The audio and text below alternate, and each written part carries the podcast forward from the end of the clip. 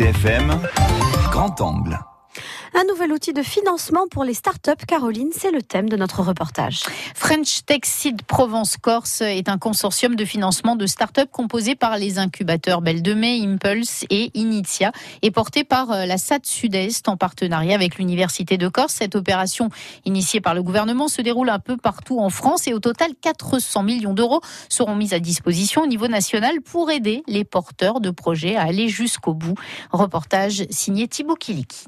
Avec le French Tech Seed, il n'est pas question de financer toutes les startups. Ces entreprises deep tech, c'est-à-dire très innovantes, doivent avoir moins de trois ans et arriver avec au moins un financeur privé.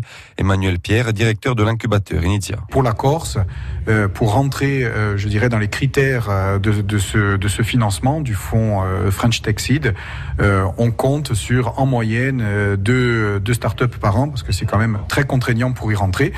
Et on a bien évidemment la capacité à les, à les accompagner. C'est-à-dire c'est très contraignant c'est très contraignant parce qu'il faut qu'il y ait un fort contenu scientifique.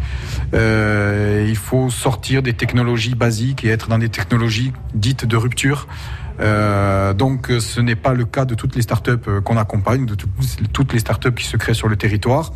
C'est euh, une petite partie seulement et c'est cette partie, c'est à cette partie qu'est destiné euh, ce fonds. À quelle hauteur peuvent être aidées ces startups? La réponse d'Anastasia Ovanessian, directrice département marketing et communication de SAT Sud-Est. Par rapport au fonds, effectivement, donc la BPI va pouvoir abonder euh, sur de l'investissement privé dans la limite des deux tiers du tour de table pour des tickets dans la première phase de 50 000 euros à 250 000 euros et ils, ils abonderont sous forme d'obligations convertibles rémunérées à hauteur de 7% sur une durée de 5 ans.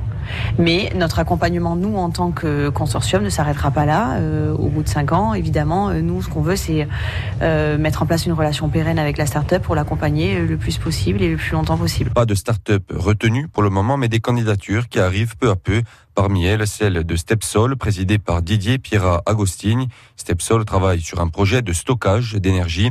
Pour Didier Pierra Agostini, ce nouvel outil de financement arrive au bon moment. Clairement, on est en train de finir un programme de recherche et développement mené en collaboration avec l'Université de Corse et le CEA Liten. Et on doit passer à cette phase 2 de développement et de commercialisation. Et on a besoin d'argent, on a besoin de lever des fonds. C'est pas que ça nous demande beaucoup de fonds, ça nous demande beaucoup de, de, recherche et développement pour arriver à développer une solution qui est viable et qui est commercialisable. Donc cette étape est franchie, on doit passer à l'étape suivante maintenant. C'est difficile de lever des fonds aujourd'hui pour des startups? C'est toujours un exercice euh, très difficile, chronophage, et euh, il s'agit de pas louper ce virage parce que c'est la survie de, de la startup qui en dépend. French Tech Seed, un projet qui, s'il réussit, pourrait générer des emplois qualifiés selon les porteurs de projets. Et un grand angle rediffusé dans le journal de midi à écouter sur notre site internet Bleu RCFM.